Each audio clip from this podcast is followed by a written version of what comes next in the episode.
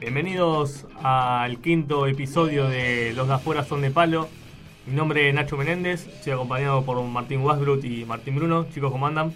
Bien, todo muy bien. Bienvenidos a todos, que lo disfruten. En este capítulo nos toca hablar de México 86. Eh, en este episodio nos acompaña Andrés Burgo, autor de El Partido, eh, Argentina-Inglaterra.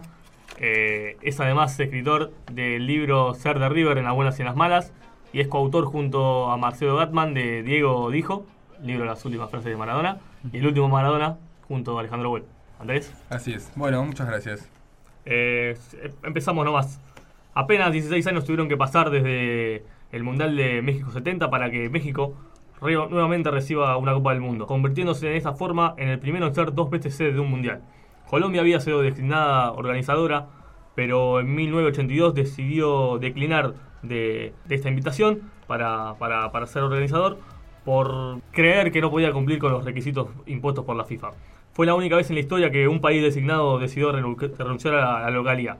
México tenía la infraestructura necesaria por haber recibido el Mundial en 1970 y aceptó ser el, organizador. Sin embargo, estuvo muy cerca de, de, no, de no poder recibirlo porque un año antes un terremoto en el Distrito Federal que dejó a más de 10.000 muertos confirmados. De todas formas, eh, el 31 de mayo de 1986, Italia, campeón defensor, y Bulgaria, dieron el puntapié inicial en el mismísimo Azteca. Para poner un poco de contexto a, este año 86, en la Argentina gobierna Alfonsín. En mayo el Consejo Supremo de las Fuerzas Armadas condena a Galtieri y a otros dos militares de alto rango a prisión por Malvinas. En julio se aprueba la ley de divorcio en el Congreso. Se intenta trasladar la capital a Vietnam, proyecto que fracasa. Y en junio, precisamente durante el Mundial, fallece Jorge Luis Borges en Ginebra. A nivel global, Margaret Thatcher ignora las resoluciones de la ONU que la instan a negociar con Argentina por las Malvinas e impone una zona de exclusión de 200 millas donde solo el gobierno inglés puede otorgar permisos de pesca. En Estados Unidos, el transbordador Challenger estalla poco después del despegue, matando a todos sus ocupantes. La central nuclear de Chernobyl, en Ucrania, se produce la mayor catástrofe nuclear de la historia. Además de los miles de muertos, desde entonces los habitantes de esa región han padecido mutaciones, transformaciones físicas, daños irreparables. En Chile, Pinochet sale ileso de un atentado en el que mueren cinco personas. Se crea la computadora Apple y el cometa Halley hace su última aparición en el siglo XX. Argentina, tras el fracaso en 1982, termina Julio Rondona por destituir a César Luis Menotti, le hace una propuesta que no, como para que amablemente no la acepte y, se vaya. Y el técnico designado es Carlos Salvador Vilardo, que venía de salir campeón con estudiantes. Y que eh, te pregunto, Andrés, aprovechando que estás acá, ¿era un técnico lógico para ese momento de la selección? Me parece que no fue un técnico discutido. Em, cuando, cuando asume, no existía lo que después sí fue una constante a partir del año siguiente, que es la pelea entre Bilardo y Menotti. De hecho, había buena onda entre ellos. Em, no había otro gran candidato. Creo que se hablaba de Spineto y la verdad es que no había mucho más. Grondona siempre terminó eligiendo a, a técnicos campeones recientemente. Después lo hizo con Bielsa, con Pasarela. Em, lo quiso hacer con Bilardo, perdón, con, con Bianchi, pero bueno, no llegaron a un acuerdo ahí. Em, ¿Y fue una sorpresa que se vaya Menotti para la gente? Mira, yo ahí este, no soy un especialista. Me parece que ya se había cumplido un ciclo, estaba claro. Eh, ocho años es muchísimo. Fue, le fue muy mal a la selección en el 82. Em, es cierto que Menotti en ese momento Em, era eh, dejaba de ser un intocable para empezar a ser una persona un poco más discutida. Em, estaba terminando ya la, la dictadura, eh, se empezaban a abrir los micrófonos.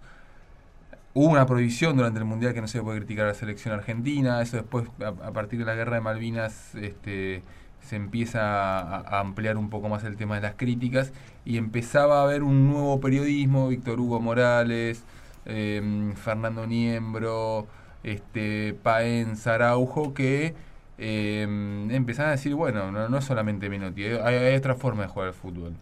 Y ellos se alinean del lado de, de Bilardo. Sin embargo, luego tendrían buena relación también con Bilardo ah, por alinearse de ese lado. Sí, sí, sí. Después fueron una especie como de matrimonio, digamos. Tenían que tenían que ser bien común para enfrentar, entre comillas, a Clarín barra este, Menotti. a eso iba. Bilardo no la tuvo nada fácil. Tampoco fue que el funcionamiento del equipo era ideal ni mucho menos y fue muy criticado por la prensa previo, previo al mundial en todo, durante todo el proceso, ¿no? Sí, sí, mucho. Yo creo que con el paso del tiempo igual después este se fue como, como exagerando eso. Sí es cierto que la pasó muy mal, muy mal, eh, pero no la pasó peor de lo que jugaba el equipo, digamos, la verdad. Eh, de- después se, gestan épicas, ¿no? Digamos, se, crean como imágenes épicas. Yo creo que si San Paoli sale campeón del mundo ahora, se va a decir, eh, lo querían echar, lo odiaban, qué sé yo. Siempre después como una exageración de, o de resaltar solo una parte.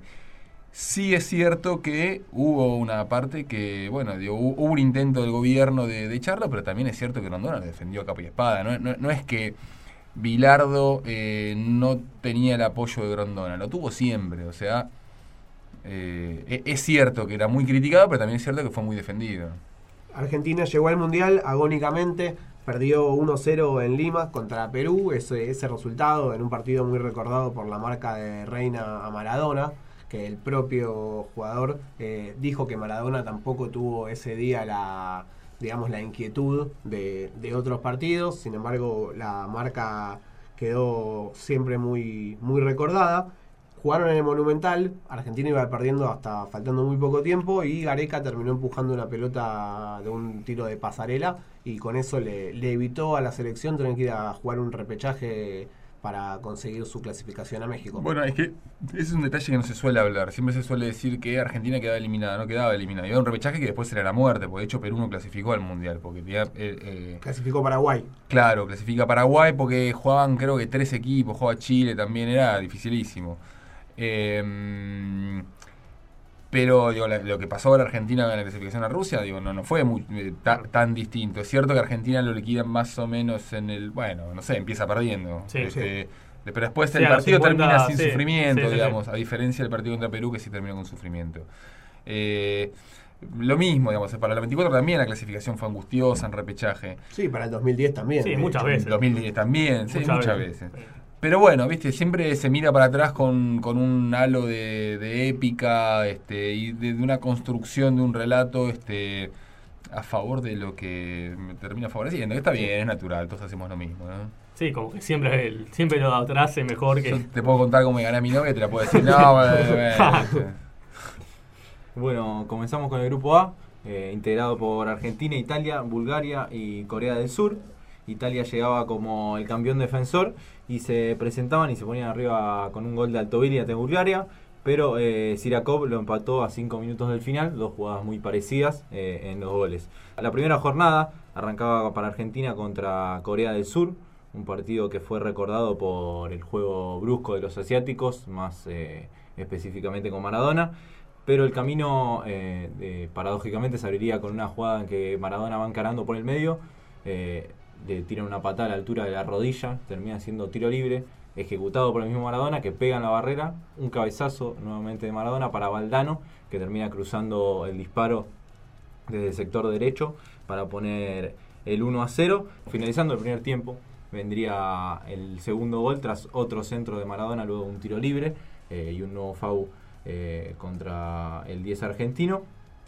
Eh, y en el segundo tiempo, Valdano estiraría la ventaja a 3 y Chang Sung Park, con un buen remate desde afuera del área, eh, descontaría para poner el 3 a 1 final entre eh, Argentina y Corea del Sur.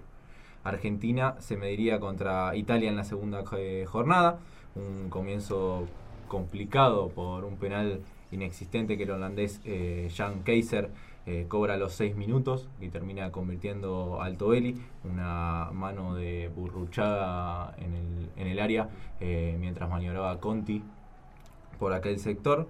Eh, bueno, comenzaba complicado el partido para la Argentina, lo empataría Diego Maradona con una definición suave al, al palo izquierdo del arquero eh, Giovanni Gali, que luego, años después, remarcaría que tuvo un gran error al, pensar que Maradona iba a definir fuerte al segundo palo, eh, pensando, según dice él, que era un jugador más, un jugador común.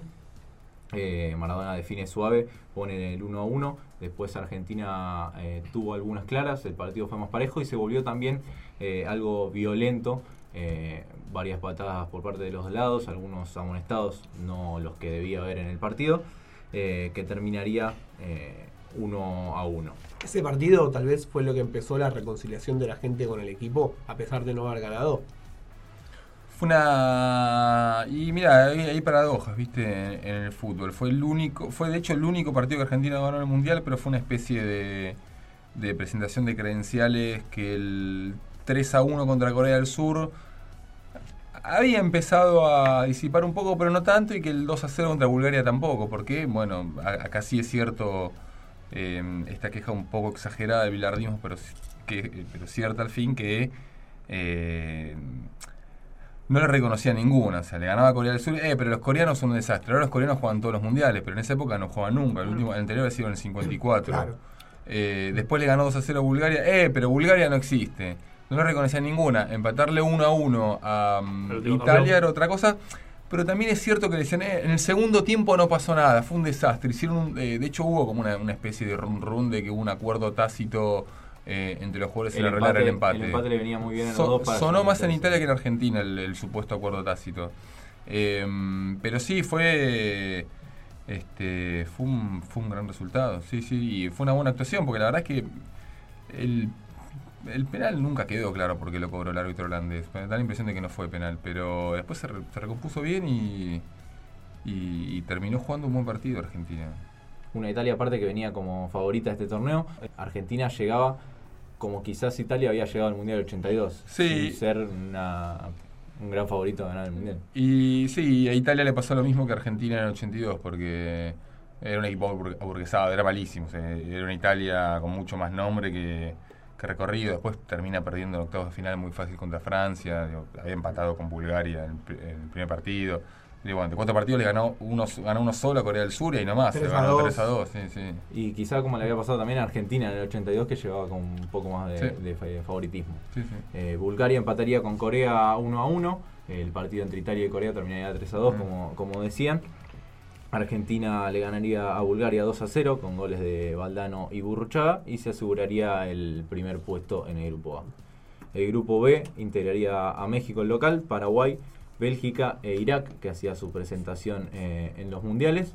Perdió los tres partidos, pero al menos pudo convertir un gol en la derrota con Bélgica 2 a 1. Irak juega con camiseta celeste, ¿no? O sea, pa- pasa mucho en, lo- en los mundiales o en las selecciones Sí. nacionales que juegan con colores que no son de la bandera. Este, Italia, por ejemplo, juega con azul y la bandera no tiene azul, o, Holanda. Nunca supe por qué Irak jugó con la celeste. Los otros tres equipos pasarían de ronda. Los locales vencerían en la primera fecha a los belgas, quienes luego tendrían una buena segunda fase y que se habían jugado la clasificación mano a mano con Holanda, quien terminaría fuera del Mundial.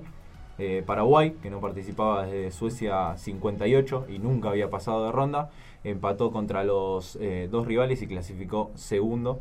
Eh, contra Bélgica hizo dos goles Roberto Cabañas, quien luego tendría un paso por, por Boca Juniors. Mm. En el grupo C estuvieron la Unión Soviética, Francia, Hungría y Canadá. Canadá en su única presentación en los mundiales. Creo que fue la última de Hungría, ¿no? Hungría, Hungría fue, es la última. Es raro porque Hungría mm, venía a ganarle 10 a 1 a El Salvador en el mundial anterior, pero fue dos veces su campeón del mundo. Era una potencia en su momento. Sí, los 50 fue, fue, fue potencia. Y después se cayó. Eh, bueno, justamente Hungría eh, y Canadá perdieron sus partidos contra Mm. soviéticos y franceses, que entre sí empataron. Eh, Unión Soviética terminó pasando primero por diferencia de gol y Hungría, a pesar de que le ganó a Canadá, perdió 6 a 0 con Unión Soviética, perdió 3 a 0 con Mm. Francia, terminó con una diferencia de gol muy mala Mm. y por eso iba a ser uno de los peores terceros y, y no iba a pasar de ronda en lo que fue, como dijo Andrés recién, su última clasificación. Era, era muy frecuente que esté, al margen Sí. de haber sido dos veces finalista. Era muy frecuente, estaban más que Argentina. Bueno, había hecho. estado en el 78, 82. sí, 82, 66, 62 seguro. 66 sí, porque le gana a Brasil. Le gana a Brasil, sí, es cierto, sí, sí. En el grupo D, Brasil, España, Irlanda del Norte y Argelia eran los participantes. En la primera fecha, Brasil le gana 1-0 a España con un gol de Sócrates de, después de un tiro de Careca, un buen tiro de Careca que pega en el travesaño y, y después le queda Hmm. a Sócrates solo para, para vencer a ya un desprotegido arquero español. Irlanda del Norte empata 1 a 1 con Argelia, con gol de Whiteside, aquel jugador que había sido el más joven en debutar eh, cuatro años antes en, en España. Y el empate de Argelia lo hizo Zidane, pero a no confundirse que no es. Zinedine, sino que es otro argelino Claro. pero que jugaba para la selección de Argelia. Después Brasil y España iban a ganar sus partidos y iban a clasificar primero y segundo. Irlanda del Norte y Argelia con un punto. Eh, ninguno iba a poder acceder al beneficio de uno de los mejores terceros, así que ahí ya tenemos a los dos terceros que quedaron afuera. Los otros cuatro de los grupos clasificaron. En el grupo E, Dinamarca, Alemania, Uruguay y Escocia. Alemania federal, por supuesto. Oriental había jugado solamente un mundial, ya lo, lo hablamos en otro de los capítulos. Fue un grupo muy complicado. eh, Uruguay empezó empatando contra Alemania, la había arrancado ganando, pero, ganando, pero se lo empató Alofs. Lo más destacado del grupo fue el desempeño de Dinamarca, que ganó todos sus partidos, que le hizo 6 a Uruguay, le ganó 6 a 1, con tres goles de Preben el Kjaer Larsen. También vencieron a Alemania, aún ya clasificados tuvieron una, una gran performance contra... Sí, jugaba Laudrup Contra ahí. Uruguay. ahí. Las dos figuras eran este, el Kjær Larsen y, y Laudrup. Eh, el Kjær Larsen jugaba en el Verona y creo que Laudrup había jugado en el Lazio, había descendido, pero ya estaba pasando... No, ya estaba en la Juventus. de sí. Meses, an- meses antes había eh, bueno, le había ganado la final del mundo a Argentinos Juniors. Lo loco de esto es que Uruguay, perdiendo por 5 goles y empatando los otros dos partidos, termina clasificando. Por Porque que Hungría era un desastre, claro. Por lo que dijimos antes, porque hay- hubo un, de- Mm. un grupo en el cual ninguno llegó a dos puntos y otro que Mm. le hicieron más goles que todavía que. Entonces, Dinamarca, Alemania y Uruguay pasaron a octavos de final. Dinamarca aparte con la remera más linda Más hermosa, para mí sí. Sí. El grupo E estaba conformado por Marruecos, Inglaterra, Polonia y Portugal. Los africanos fueron los ganadores inesperados de, este grupo, con dos empates y una victoria ante los portugueses. Inglaterra empezó con derrota frente a los lusos, que después eh, perderían sus otros partidos y serían eliminados. Y luego empató sin goles eh, con Marruecos. Se recuperaría ante Polonia con un 3 a 0 firmado por Gary Lineker en el primer tiempo. Y luego eh, sería el goleador del torneo con seis tantos. A los polacos les alcanzó con un empate con Marruecos y la victoria contra Portugal para clasificar como uno de los mejores terceros. Dos cositas. Primero, que Lineker hizo 6 de los 7 goles que hizo Inglaterra en Yeah. todo el mundial. Y por otro lado, que Portugal, siendo tercero, por el puntaje y la diferencia de gol que tenía, hubiese clasificado. No lo hizo porque salió cuarto, pero estaba mejor que Uruguay. Mira, buen dato. Yendo ya a los octavos de final, haces una buena primera ronda.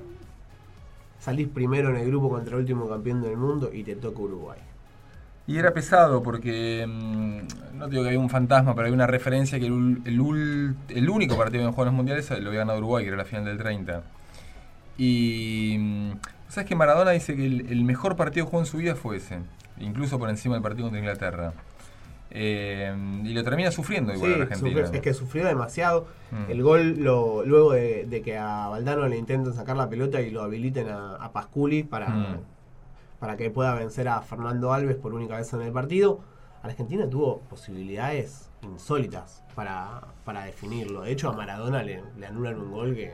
Sí, raro. Sí, que se queja siempre que se lo anuló el Y árbitro. son esos goles como, como el penal del otro día, ¿no? Que la mitad de los árbitros lo, va, Sí. va a cobrar falta, la mitad no.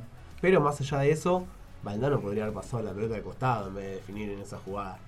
Sí, Y nadie, y nadie Sí, sí, sí. sí. Ahí no iba a quedar ninguna duda. Después Pasculi tenía, tuvo la posibilidad de hacer el segundo gol también con eh, contra con dos jugadores contra el arquero y lo quiso eludir, terminó relajándose, Alves se quedó con la pelota.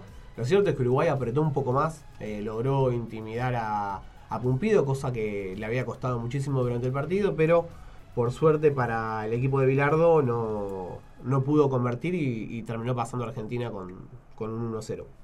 Sí, lo ganó bien ese partido. Igual lo ganó bien. Pero vos sabés que no. mm, lo- Los, los periodistas antibilardistas, eh, a, partir de ese partido, eh, encuentra el equipo porque lo suspenden. Agarré. Agarré. Sí, segundo amarillo. Entonces me acuerdo haber leído este, comentarios en Clarín de periodistas muy prestigiosos diciéndole que en verdad el que fo- le formó el equipo fue el árbitro italiano de ese partido, que era Ñolini, que eh, en cierta forma era una forma de decir, bueno, Flavio, no reconoces una, digamos, o sea. Eh, pero bueno, a partir de, de esa sanción de Garré, porque Argentina hasta ahí eh, Jugaba jugaba, con línea de cuatro. jugaba con cuatro defensores. A partir de ahí empieza a jugar con línea de tres y, y, y Bilardo saca chapa diciendo yo cambié el sistema táctico del mundo, lo cual era cierto y no, porque había eh, antecedentes de Dinamarca este, jugando contra defensores en, en los años previos. Sí, mismo él Incluso jugó un Argentina contra con Alemania, Alemania. contra Alemania Federal también y Bélgica, creo, en 84. Eh, pero bueno, Así es como se termina dando Sí. lo, lo que va a venir después. El rival justamente de, de los cuartos de final va a ser Inglaterra, que le gana 3 a 0 a Paraguay, dos goles de Lineker. Eh, bueno, acá estuvo el, el gol que no lo hizo él. Él hizo dos de los tres. eh, eh, Bersley. Exactamente. Y bueno, en un 3 a 0 no hay demasiado para, para discutir. Eh, Bélgica y Unión Soviética tuvieron un buen partido, empataron 2 a 2. Dos veces estuvieron arriba los soviéticos con goles de Igor Belanov. Después tuvieron algunas fallas defensivas que permitieron que los belgas Mm. empaten en dos oportunidades con goles de Enzo Sifo y Seulemans. Y en el tiempo extra, eh, otra vez, eh, otras fallas permitieron que, que Bélgica haga dos goles. Y pese a que Belanov descontó, terminó pasando a Bélgica por 4-3. Un partidazo, me acuerdo del título del gráfico. Viste, ese- yo tenía 11 años, ¿te acordás de esa época? ¿Te Sí. acordás todo? Que era el, el apogeo del fútbol. Yo no sabía lo que significaba apogeo, entonces me quedó. Y España le tocó enfrentarse a Dinamarca, que tal vez había sido el que había tenido una primera ronda más auspiciosa. Encima empieza ganando con un gol de Olsen. Pero hay a veces hay un ¿eh? minuto, hay Sí, un sí. minuto del partido que te cambia el Mm. desarrollo para siempre. Y la realidad es que Butragueño aprovechó un pésimo pase de un defensor al arquero, eh, se fue solo al gol y terminó ganando 5-1 España 5-1. con cuatro goles del buitre. Sí. Pasa mucho en los mundiales esto que siempre un equipo arranca muy bien en los grupos y en octavos se manca. Sí, sí. Sí, el favoritismo en Sí. los mundiales no, no- no sirve. Eh, México local venció 2 a 0 a Bulgaria con goles de Negrete y Servín. Negrete que es la pirueta que hace la, la tijera, que ahora hace poco ganó como mejor gol de la historia de los mundiales. Es un golazo, pero Sí, es, es un muy buen gol, pero después no, queda, es, no es el mejor. queda claro. medio opacado. Eh, Alemania vence con sufrimiento 1 a 0 a Marruecos con gol de Lothar Mateus de, de tiro libre. Sí, faltando tres minutos. Sí. Sí. Buen, buen mundial de Marruecos. Sí. Eh, Brasil da cuenta de Polonia 4 a 0 con goles de Sócrates de penal eh, y en el segundo tiempo 3-0 eh, y lo liquida con un golazo de, de Josimar. Y bueno, como dijo Andrés antes, Francia le, ve- le gana 2-0 a Italia con goles de Platini y de Stopira eh, en el segundo tiempo. Llegarían los cuartos de final. Eh, Argentina y Inglaterra sería el primer partido, pero lo vamos a dejar para, para el último momento. Eh, Bélgica y España se enfrentaban eh, en una de esas llaves. España llegaba confiado tras haber goleado a Dinamarca, un rival que era bravo a priori. Pero fueron sorprendidos por los belgas, que se ponían en ventaja con gol de Se- Seblemans de cabeza.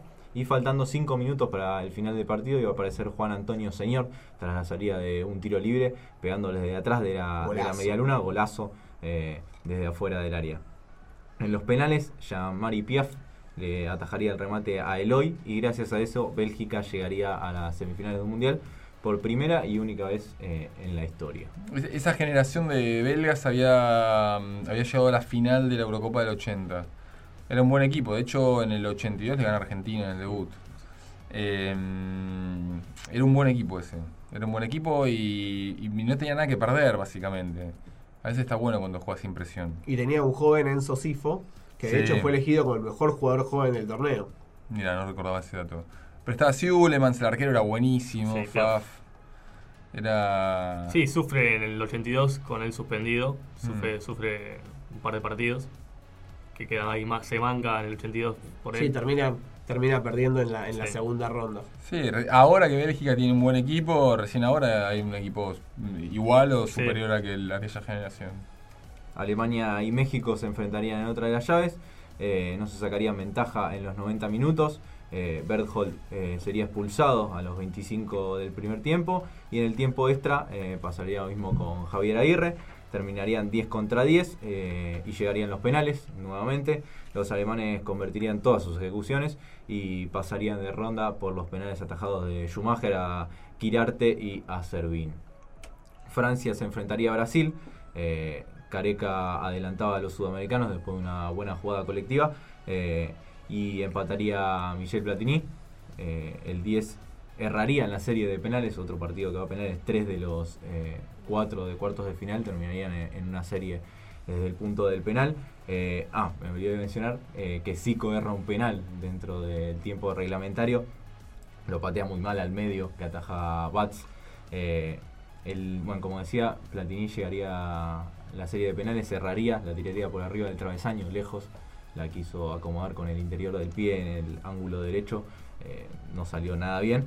Eh, pero los franceses terminarían ganando porque Bats le ataja eh, un penal a Sócrates en el inicio de la serie y porque el tiro de Julio César, que serviría para empatar por el errado de Platini, termina dando en el palo y así Francia convierte con el gol de Luis Fernández y avanzaría a semifinales. Volvería a esa instancia luego de, del 1958 y de la pasada actuación en 1982.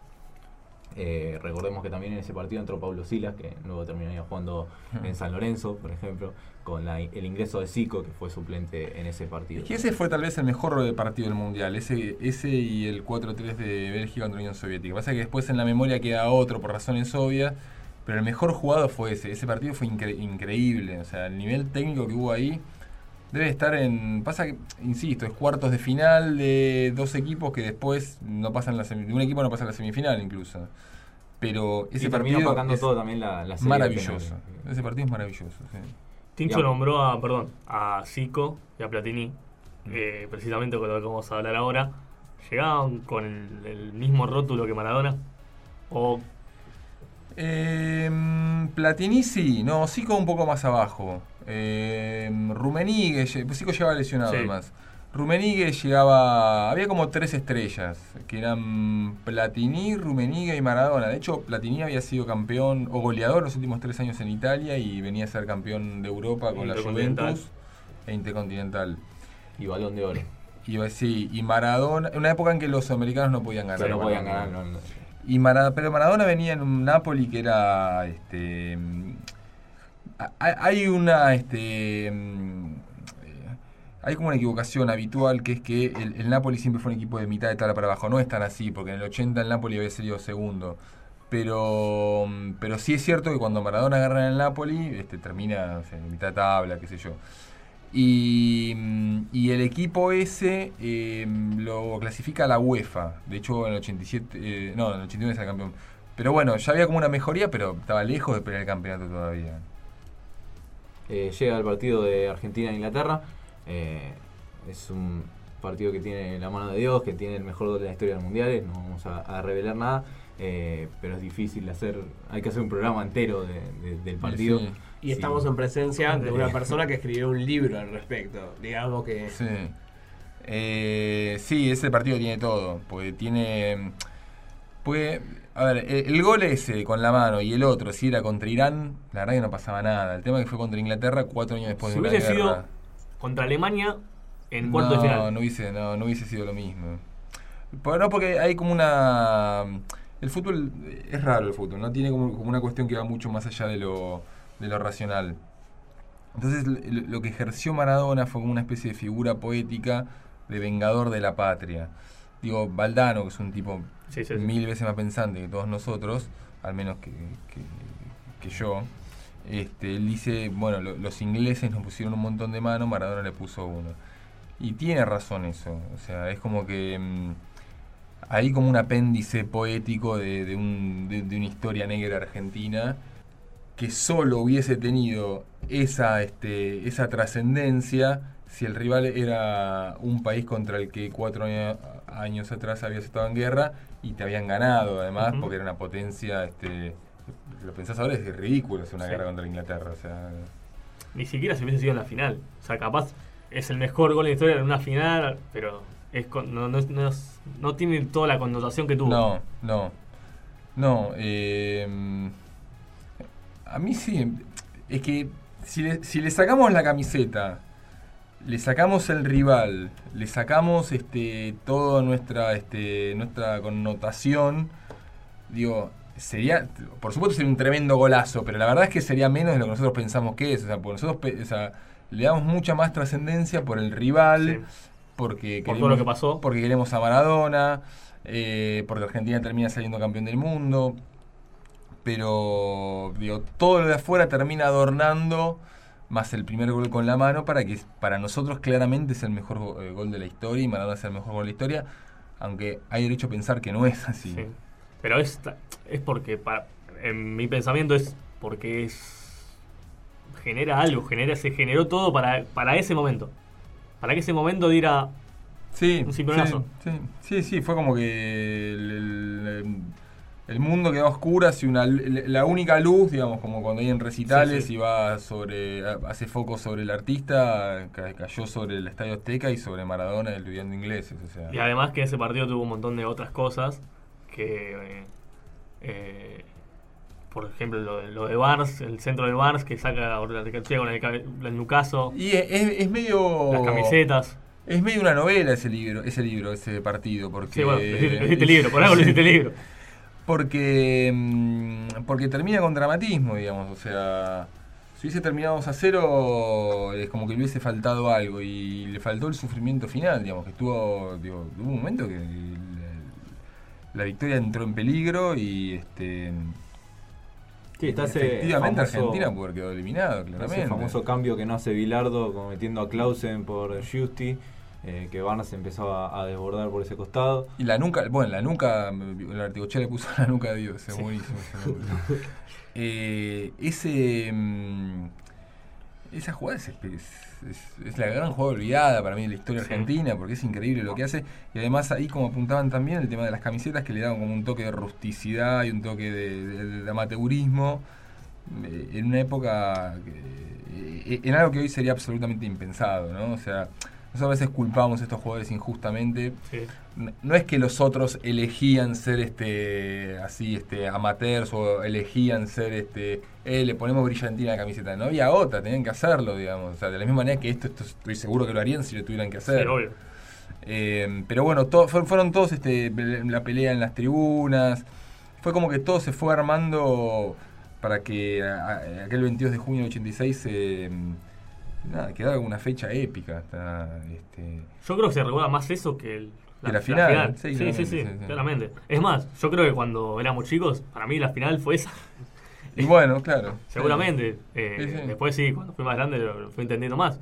Pero Bueno, claro, cuando somos chicos hay cosas que no. Yo, por ejemplo, no entendía del 78 que si Argentina ganó 3 a 1, ¿por qué me hablan del último minuto en el palo de Holanda? Si era 3 a 2, Claro. digamos, no, que había largue, ¿viste? hay cosas que no entendés cuando sos Eh, chico. Bueno, como ya dijo Tincho, eh, los dos goles de Maradona, Lineker descuenta. Ya comentamos eh, el caso de, eh, Olarticochea sobre el final. Pasamos a semifinales. Argentina vence a Bélgica 2 a 0 con dos goles de Maradona tremendos. Antes cerra un gol parecido a que cerra Messi en, contra Alemania en la final. Eh, parecido, muy parecido, entrando por el mismo lugar. ¿Me olvidé? ¿Maradona? Sí, Maradona. Antes de los dos goles. Parecido, entrando por el mismo lugar, se le va desviada también. Y después hace esos dos golazos. eh, que hubiesen sido muy, mucho más recordados los goles. Después de lo que hizo. Opacados por lo que hizo en el contra Inglaterra. Olvidé, esa jugada. Me acuerdo de un gol anulado a Valdano con la mano. Este, que Valdano sale gritándolo. Todos, todo, el- todo el mundo hace goles con la mano, está claro. ¿no? Eh, eh, en el otro encuentro, Francia se enfrentó a Alemania. Alemania que venía medio flojo en ese mundial. eh, Ale- Alemania es como el Real Madrid o como el Boca de Bianchi, Siempre ¿viste? Que se- siempre pasaba, pasaba con lo justito, con lo justito y después campeón. Y cuando se tiene que despertar, se Llega despierta. final, sí. Eh, eh, goles de Breme a los 9 de- del primer tiempo y de Rudy Veller dejan ridículo al arquero con un sombrerito para, para el 2 a 0 final y la primera final Argentina-Alemania. Antes, por el tercer y cuarto puesto, Francia y Bélgica llegaron a tiempo suplementario, empataron 2 a 2. En el, en el tiempo extra, Francia hizo dos goles de Gengini y de Amorós y, con eso se, que, se subió al podio, se quedó con el tercer puesto. Eh, vamos a escuchar, ya estamos en el 29 de junio, estamos en el Estadio Azteca, pero vamos a escuchar lo que decían en ese momento Bilardo y Maradona. Equipo duro, un equipo muy fuerte, un equipo que sabe lo que quiere, que tiene jugadores de experiencia. Nosotros jugamos en Düsseldorf, año 84 con ellos, nos costó muchísimo. Fue un partido muy disputado. Beckenbauer comenzaba ese, ese día como técnico de, la, de la selección.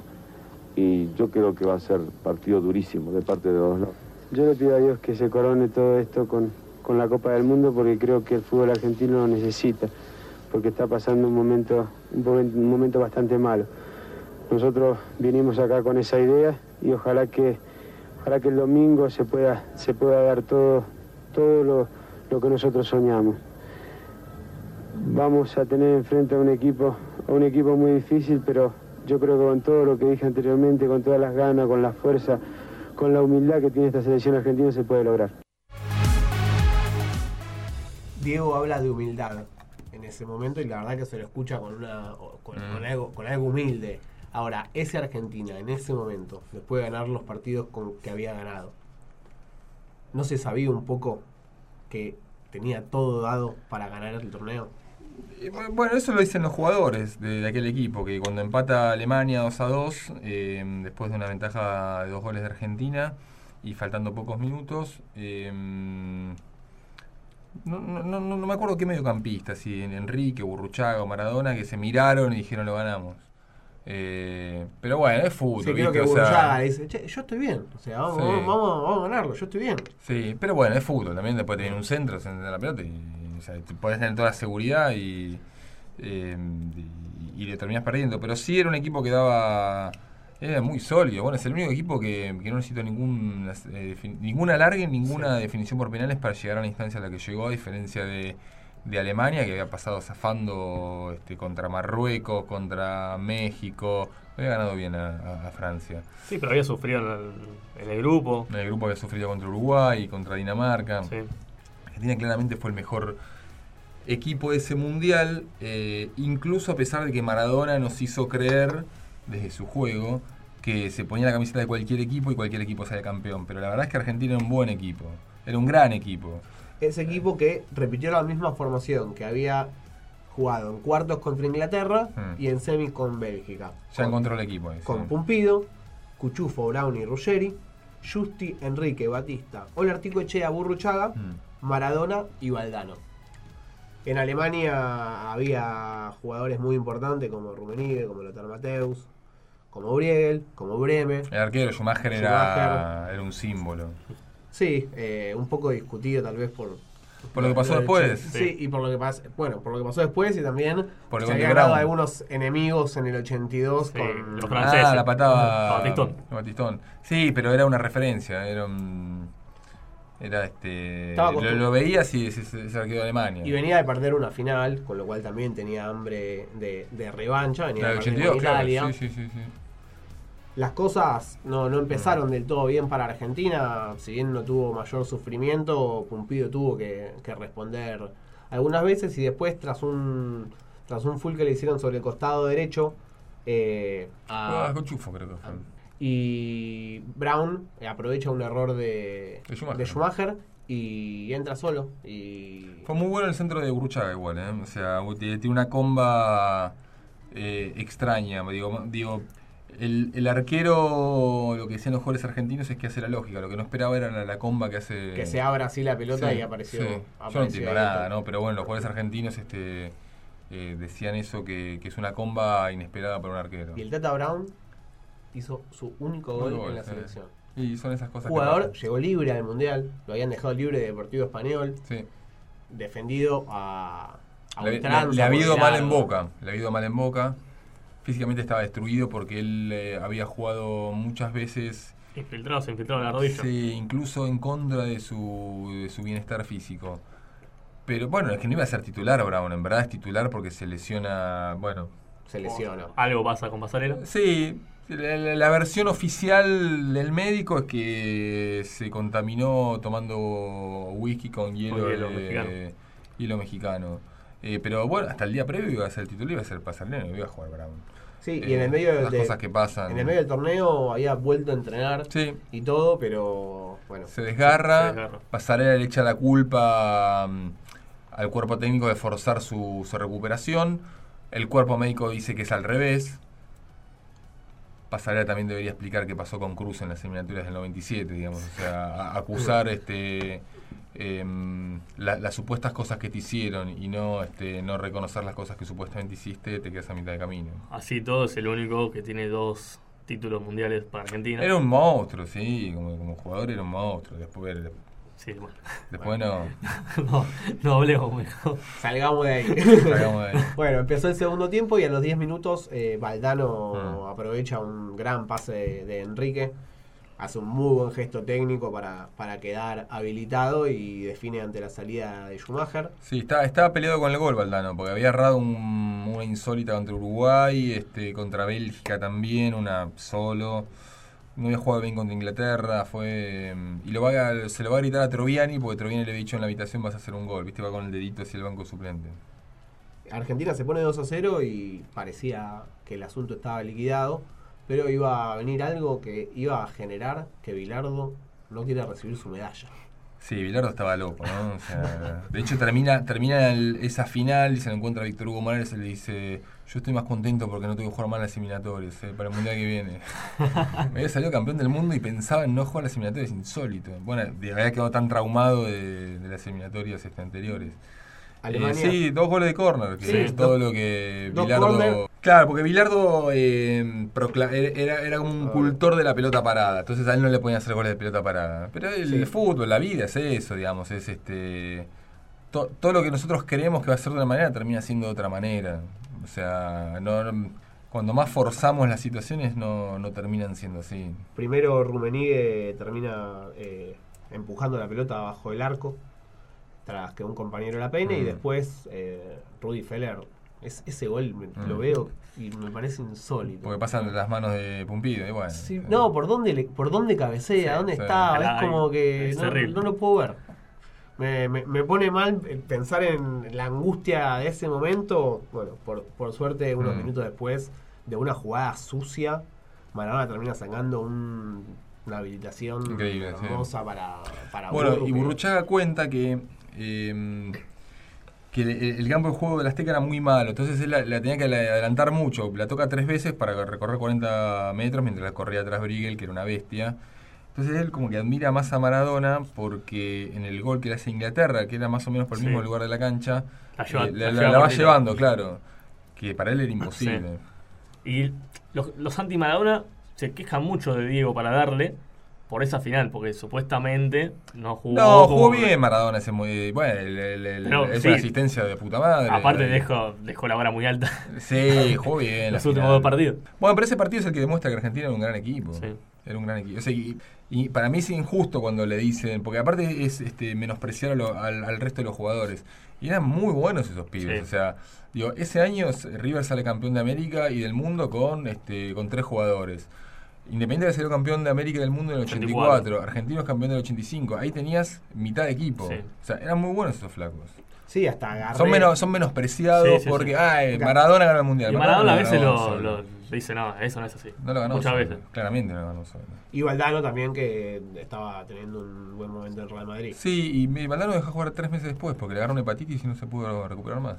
Sí, el plantel argentino estaba compuesto por eh, Neri Pumpido, Luis Islas y Héctor Celada, estoy hablando de los arqueros. Eh, los defensores eh, José Luis Brown, libre como, como decíamos de Deportivo Español, Néstor Clausen, que juega de Independiente, Cuchufo, Garré, Ruggeri y Daniel Pasarela, con todo lo que ya hablamos de- del Kaiser.